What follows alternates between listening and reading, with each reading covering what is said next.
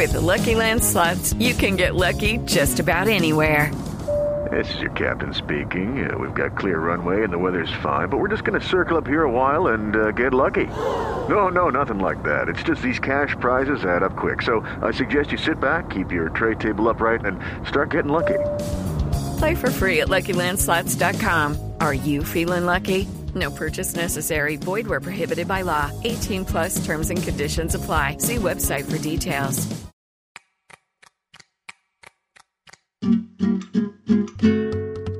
Hey, me alegra mucho volver a verlos por acá. Bienvenidos a otro episodio del recetario sonoro de ingredientes en peligro. Soy su anfitrión, Rodrigo Rodríguez, y nada, pues espero que estén listos para pasar un muy buen rato en la cocina.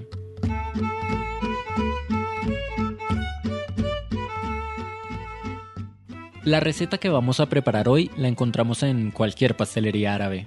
Cuando me hablan de la gastronomía de esos lados, pienso en, hmm, no sé, platos con frutos secos, legumbres, quizá algún acompañante viscoso y suculento como como la miel que lo embadurna todo. Uf, bueno, en cualquier caso lo que vamos a preparar en esta ocasión es un baklava, un postre tradicional del Mediterráneo. Este pastelito que se inventó en los palacios de los sultanes del Imperio Otomano es una mezcla de deliciosos estereotipos. Una masa como el hojaldre rellena de frutos secos y embadurnada con una mezcla base de miel. Por su combinación de texturas crocantes con un almíbar dulce y espeso, es una plegaria con una respuesta divina al paladar. Entonces, vamos a cocinar.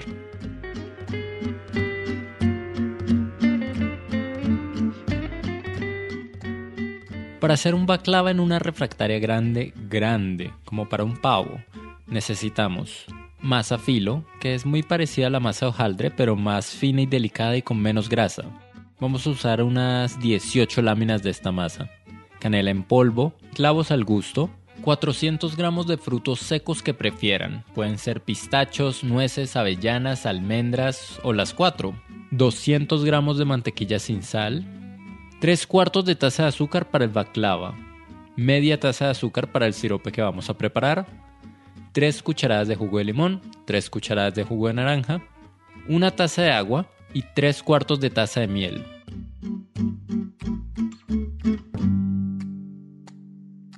Antes que nada tenemos que precalentar el horno a 180 grados Celsius o 350 Fahrenheit más o menos. Después hacemos la mezcla de frutos secos que elegimos para esta ocasión. Para esto tomamos los 400 gramos de almendras o de pistachos o lo que sea y los trituramos con un procesador de comida. La idea no es pulverizarlos por completo porque queremos que quede una mezcla crujiente para el baklava. Queremos que se sientan esos pedacitos crocantes en el postre. Si no tiene procesador, puede cortarlo todo con un cuchillo de hoja ancha. Es un ejercicio de paciencia, les digo. Mezclamos en un bol las nueces con el azúcar y la canela y los clavos pulverizados al gusto. La dejamos a un lado y ahora sí, vamos a por la masa.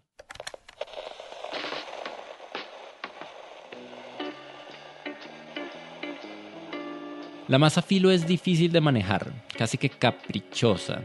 Tiene la textura de papel maché. Se seca y se quiebra si la dejamos mucho tiempo a temperatura ambiente se rompe con una facilidad frustrante, así que apenas la descongelemos lo mejor es usarla lo antes posible. La podemos conseguir en varios almacenes de cadena grandes o en tiendas especializadas de repostería, y antes de usarla tiene que estar completamente descongelada. Es una masa frágil, por lo que cuando no la estemos usando la cubrimos con una toalla de cocina para que no se seque. En fin, tomamos dos láminas de la masa filo y verificamos que nos quepan en el molde o refractaria que tengamos disponible para el horno. Hay que colocarlas con cuidado. La idea es que no sobren bordes, así que si la masa es demasiado grande, hay que cortar los restantes y es mejor hacerlo con tijeras para que sea un corte más preciso. Mientras tanto, en una sartén ponemos a derretir a fuego súper, súper lento 200 gramos de mantequilla sin sal, que no hierva ni se queme. Una vez derretida y más tibia que caliente, esparcimos un poco con un pincel de cocina sobre el primer par de láminas filo. Ojo, esto también lo tenemos que hacer con rapidez para que no se seque la mantequilla, pero también con cuidado. Ahora repetimos, ponemos dos láminas más y les pasamos mantequilla. Y repetimos otra vez hasta tener seis láminas en total. Es en este punto que tomamos los frutos secos triturados y los ponemos encima de esa capa, bien distribuidos. y de nuevo a cubrirlo todo con filo, otras seis láminas echando mantequilla cada dos. Una vez armado, cubrimos esta última lámina con mantequilla líquida también. Luego cortamos el postre con un cuchillo en porciones rectangulares. O, para que se vea más original, ¿qué tal hacerlo en forma de romboides? Y ahora al horno por unos 35 a 40 minutos. Esta espera es la ocasión para preparar el sirope de miel que va a coronar nuestro baklava al momento de servirlo. Y pues aquí creo que es importantísimo elegir el tipo de miel que vamos a usar.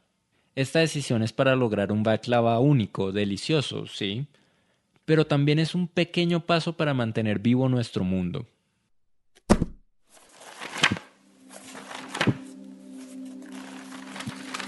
La palabra en latín para miel es mel, la vemos mucho, mucho, mucho. En el libro De Re Cocuinaria. Em, no, ¿cómo se pronuncia esto? De Re Coquinaria. Coquinaria. De Re Coquinaria. De Re. Hmm, de Re. Hmm, como decía, en este libro en latín, que en nuestra lengua se le conoce como los 10 libros de Apicio acerca de la cocina o del arte culinaria, que acredita a un romano llamado Marco Gabio Apicio como el curador de docenas de recetas del antiguo imperio. En los prólogos de varios de estos tomos se describe a la miel como la reina de los ingredientes. ¡Qué halago! Es un texto que muestra que los romanos inventaron la cocina gourmet mucho antes de nuestros tiempos. Carnes de ciervo o de jabalí perfectamente asadas, cortes de pato con salsa, de pollo, de paloma, incluso lentejas y dátiles todo podía ir acompañado con deliciosa mel. Miel de abeja, claro, porque los romanos en ese entonces no tenían que decidir entre miel de maple, miel de caña, miel de olla o melaza, miel de agave. En Latinoamérica tenemos muchos derivados de esa palabra que en latín era tan específica. También existe la miel de avispa, de hecho. Y ahora tenemos miel falsa, por supuesto. No sé en otros idiomas, pero en inglés miel es honey y honey solamente se utiliza para la sustancia que es producida por las abejas. El resto son syrups o melazas, siropes o, melazas. Una manera de, saber si la miel es hecha con, con, almíbar, tiene una gran cantidad de agua. Esto no, esa prueba no te la voy a hacer, pero si tú untas un papel con miel y lo, lo enroscas y lo untas una servilleta y la prendes, si la sustancia de la que está untada el papel es miel, el papel se va a quemar. Si es almíbar, se va a apagar el fuego, porque tiene mucha agua. ¿Sí? Entonces, oyes... ¿Debería intentar esto en casa? Mm, no, no, no, no, no, mejor no. Dios, no tengo modales. A quien acaban de escuchar es a Germán Perilla, es biólogo, es colombiano y es muy, muy cercano a las abejas. Tanto que tiene la confianza de cogerlas por puñados sin tener que ponerse guantes. Germán lidera un proyecto comunitario en Santander, acá en Colombia, en el que trabajan más de 120 familias. Me contó cómo diferenciar la miel de abeja de un almíbar cualquiera, lo que algunos llaman miel falsa, una mezcla que no es pura, es rebajada con melaza. Le pedí a Germán otras claves para identificar la miel pura sin necesidad de, pues, correr el riesgo de prenderle fuego a mi casa. Sí, este, este es un vaso con agua. Esto es miel pura. Si echas la miel entre el agua, tiene que bajar como si botaras básicamente una, una cabullita, por decirlo así, una cuerda. Si no, si no fuera miel, tú comienzas a ver cómo se disuelve cuando está bajando el chorro. Entonces, y la vamos a echar y por favor observa. ¿Sí ves? Ahí está. Y la mantiene, la mantiene por un tiempo. Ese es un, un test casero que te puede indicar si lo que estás comprando es miel o no es. Lo comprobé con la miel que tengo acá. Me preocupaba un tanto que me hubieran tumbado, siendo que la miel pura y la rebajada son muy parecidas en color y textura hay muchas personas y hasta almacenes vendiendo mezclas melosas como miel de abeja, atribuyéndole propiedades que no tiene. Yo mismo había ido a la tienda a preguntar por miel y me quisieron vender un sirope con una patente del Inbima que decía pendiente de aprobación. Al menos eran honestos con la etiqueta. Bueno, menos mal el truco de Germán funcionó con esta. En verdad es un hombre que sabe mucho de miel y de abejas. Vamos a hacer una cosa. Te voy a mostrar lo que tengo. Mira, tengo, tengo acá, no sé si me ves ahí, una colección de miel, ¿sí? De, de más clara, más oscuras, de muchas partes del mundo. Además, tengo, esto es un poporo de abejas de la, del Amazonas, que es donde las melíponas ponen la miel. Este aparatico es para medir la humedad de la miel. Acá, acá. Y como está tan cerca de ellas, sabe también lo que significa perderlas. Porque en Colombia y en el resto del mundo las abejas están en peligro desde hace rato, aunque la miel no lo diga.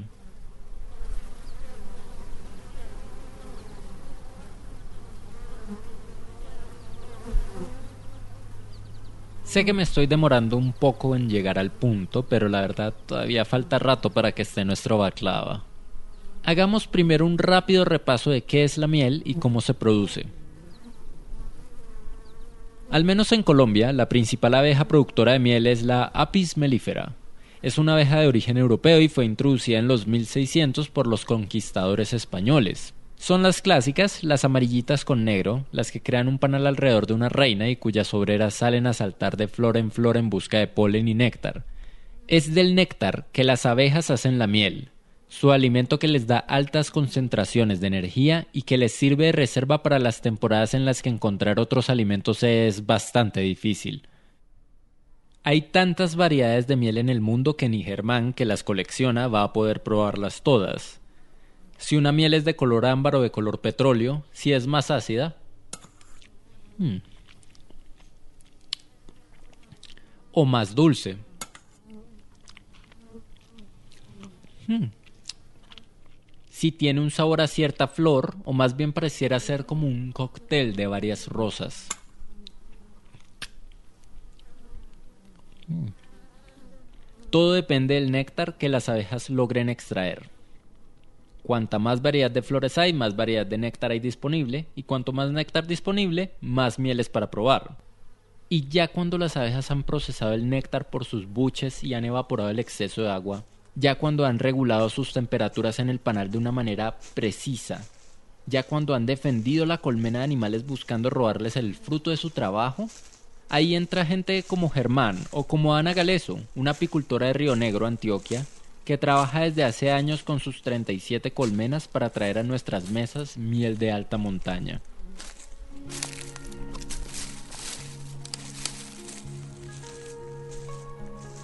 En una cosecha nos acercamos a las colmenas con muchísima expectativa, porque cuando uno abre una colmena jamás la vuelve a ver igual que como la dejó la semana anterior.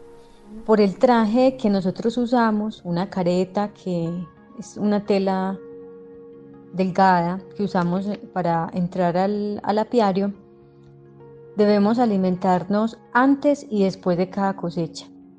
Entonces, quizás durante el transcurso del día podemos beber por encima del traje un poquito de agua, pero realmente solo podemos alimentarnos bien antes de iniciar la cosecha y después de la cosecha. Es un trabajo muy arduo.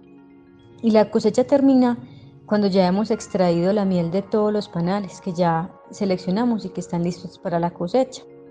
Por milenios hemos sacado miel para nutrir nuestras cocinas, aunque no es el único favor culinario que las abejas y otros insectos hacen por nosotros. Ellas cumplen un rol inmenso en nuestro ecosistema.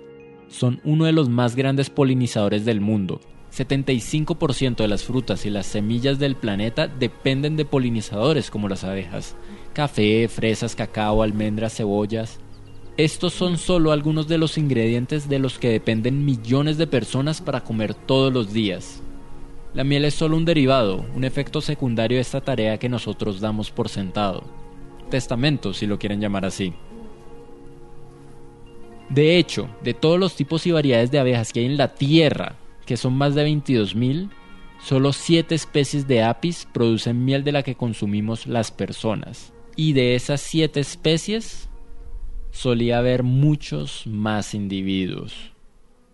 Mira, eh, yo llevo desde 1990 trabajando con abejas, son 30 años ya, el cual nunca habíamos tenido problemática de muerte masiva de abejas, hasta el 2014. Él es Jairo Velandia, un apicultor del departamento de Boyacá. Nos contó por teléfono sobre ciertos videos virales y denuncias que circulan ahora en 2020, provenientes de apicultores de varios departamentos del país. En los videos se ven colmenas vacías, abejas muertas que cubren el suelo casi por completo. Son cientos, quizá miles. Bueno, aquí podemos ver una catástrofe. Nuevamente envenenadas todas las abejas. Sí, claro, esas muertes de las abejas por agrotóxicos nos está afectando bastante en la producción de miel y de polen y pues de todos los productos de la colmena, porque es como el que tiene vacas, si se mueren las vacas pues no va a producir leche, entonces aquí nos sucede lo mismo nosotros con la producción de miel, y no solo de miel, sino de todos los productos de las abejas, polen, propóleos y todo lo que nosotros extraemos de ellas. Hemos reperdido más de 200 colmenas y nos hemos logrado recuperar, pero en cualquier momento, Dios no lo quiera, eh, vuelven a morir otras por lo mismo. Entonces eh, eso se vuelve ya como, como crónico, un mal crónico y, termina uno como por mirando a ver qué otro plan de trabajo hace. Vuelve y juega. Seguimos en las mismas. El envenenamiento. En mismas condiciones. Más que una anécdota, es una tragedia para el apicultor. Una tristeza. Y los envenenamientos en Colombia son típicos porque tú encuentras que siga pasando esto. la cantidad de abejas frente a la colmena muertas. Entonces son abejas que van al campo, pecorean en plantaciones que han sido fumigadas y sencillamente alcanzan a regresar a la colmena y ahí mueren. Eh, las abejas que son envenenadas generalmente cuando tú las encuentras tienen la lengua, el proboscis extendido y mueren en contorsiones. les da como, como una epilepsia, por decirlo de esa manera. Entonces tú vienes y encuentras miles de abejas en esa situación. El problema que hay en Colombia es que no hay comunicación. Muchos de esos envenenamientos se pueden evitar si sencillamente el señor agricultor dice, voy a fumigar con tal producto comenzando mañana a las 7 de la mañana. Entonces el apicultor puede tomar precauciones como puede ser encerrar las abejas. Alrededor del mundo, más del 40% de las poblaciones de insectos están en peligro de desaparecer en las próximas décadas. Y si hace 40 años había insectos por montones, Ahora solo quedan poco más de la mitad desde ese entonces, pues las poblaciones han bajado en un 45% en promedio durante ese periodo.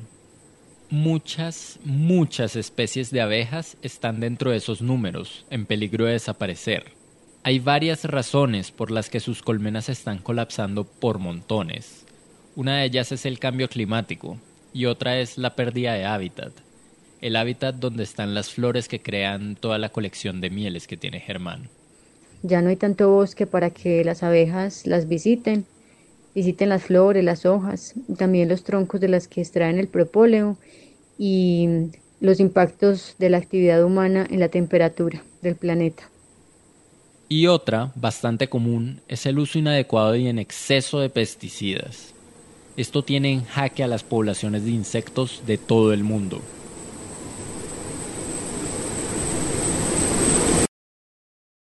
En Colombia, las consecuencias del uso de agroquímicos para cultivos cercanos a colmenas de abejas se viene denunciando desde hace más de cinco años.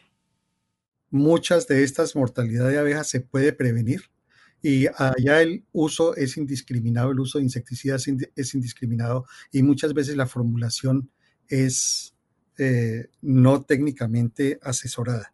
Y eso es un problema supremamente grave porque los insecticidas no solamente matan a las abejas apis, sino matan a los insectos, por eso se llama insecticida. Y aunque hay una exuberancia debido a lo que hablábamos en Colombia específicamente, es uno de los países más biodiversos que hay en la humanidad, eso está matando todo. Y no solamente son los insectos. Por ejemplo, hay muchísimos pájaros que viven de comer insectos, muchísimos reptiles que viven de comer insectos. muchos de esos pájaros, por ejemplo, son dispersadores de semillas. Toda esa cadena se ve afectada por la mortalidad o el uso indiscriminado de insecticidas. Y es un problema que necesariamente no solamente Colombia, sino la humanidad lo tiene que corregir, porque de no hacerlo, la próxima pandemia que vamos a tener es de hambre, porque no va a haber la capacidad de producción de comida. Si la mortalidad anual comienza a ser superior al 50% y esa mortalidad del 50% es persistente, entramos en un déficit de polinizadores. Y muy probablemente muy difícil de recuperar. Y en ese momento vienen las crisis que son supremamente complejas y las escaseces de comida que no es que la humanidad se vaya a acabar y se vaya a morir de hambre, pero toca acostumbrarnos entonces a comer arroz y a comer las cosas que, que no son polinizadas, es decir, todo lo que son frutas, eso viene a desaparecer.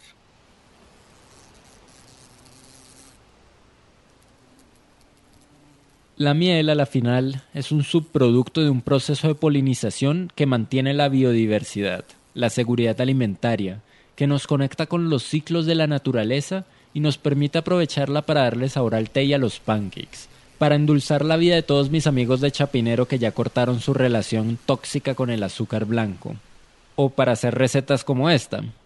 Hay una razón por la que la Biblia se debate en varios versículos sobre si la miel es símbolo de un exceso paradisiaco o de una tierra fértil y prometedora.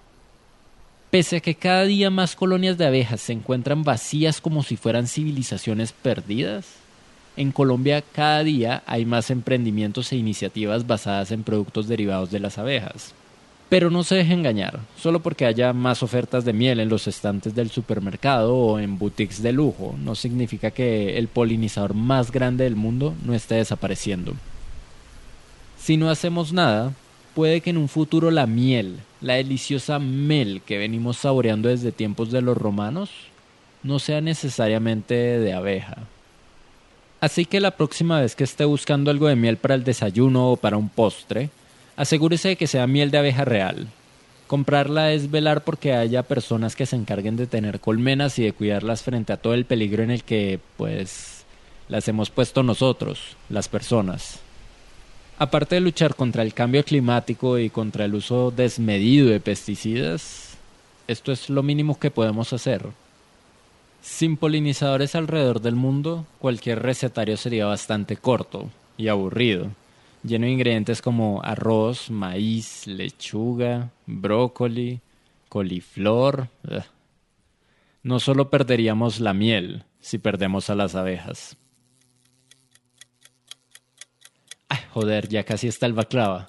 Nos cogió la tarde y tenemos que hacer el sirope súper rápido ahora.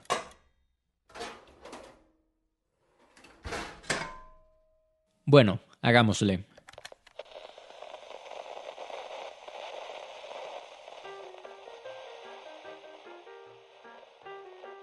Cogemos una olla con una taza de agua y la calentamos a fuego alto, con media taza de azúcar hasta que se disuelva. Le ponemos nuestra miel natural y deliciosa junto al jugo de naranja. Si es miel de abeja y ya se endureció, no se preocupen, si el envase es de vidrio pueden ponerlo a baño María para que recupere su viscosidad habitual. Mezclamos todo con la llama en alto, que hierva, pero que no se queme. Cuando ya está todo integrado ponemos todo a fuego lento y dejamos calentar la mezcla durante unos 15 a 20 minutos. Pasado ese tiempo le ponemos a la mezcla el jugo de limón y listo, tenemos nuestra cobertura de sirope. Dejémoslo enfriar un rato mientras sale el baklava y ahí vamos a notar que se espesa un poco. Pero esa es la idea, esa es la idea. Que quede como meloso. Ya tenemos listo el baklava dorado y oliendo delicioso. Inmediatamente tomamos nuestro sirope y lo esparcimos sobre todo el baklava. Lo distribuimos sobre los pastelitos para que nadie se quede sin probar esta delicia. Lo mejor es dejar reposar el postre a temperatura ambiente de un día a otro para que la masa filo absorba todo el sirope. ¿Baklava se llama? Voy a empezar por abajo, porque esto tiene como unos penachos de hojaldre.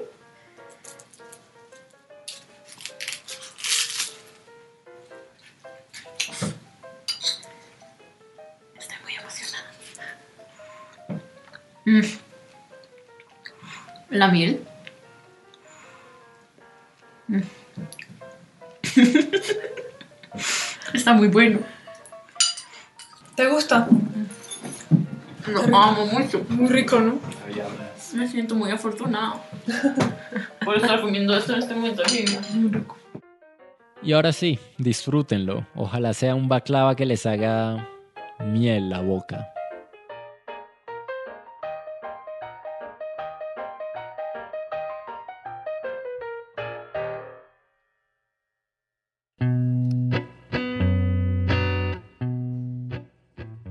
Si te gustó este episodio, compártelo con tus amigos y déjanos una reseña en Apple Podcast. Así podremos llegar a más personas. El recetario sonoro de Ingredientes en Peligro es una colaboración entre el Loro Podcast, una iniciativa de producción de podcast de Maru Lombardo y Rodrigo Rodríguez y la HJCK Radio.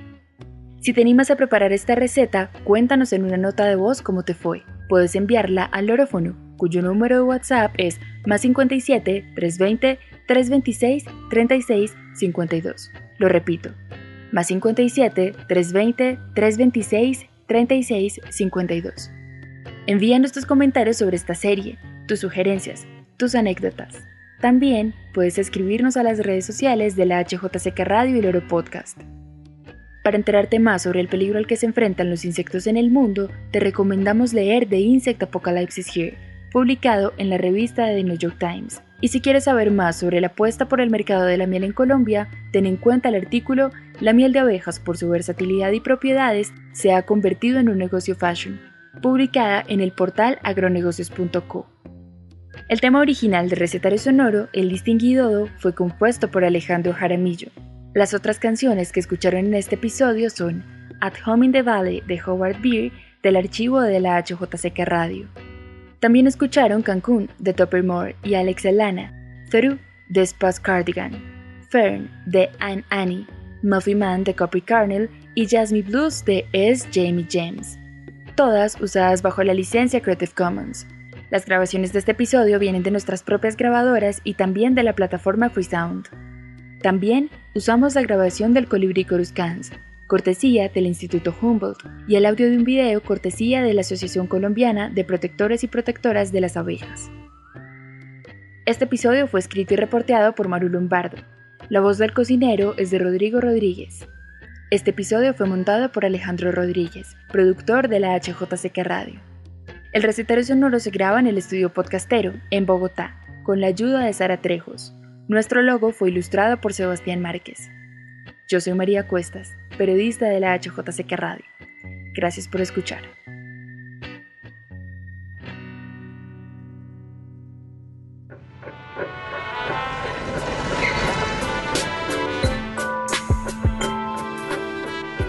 Loro Podcast.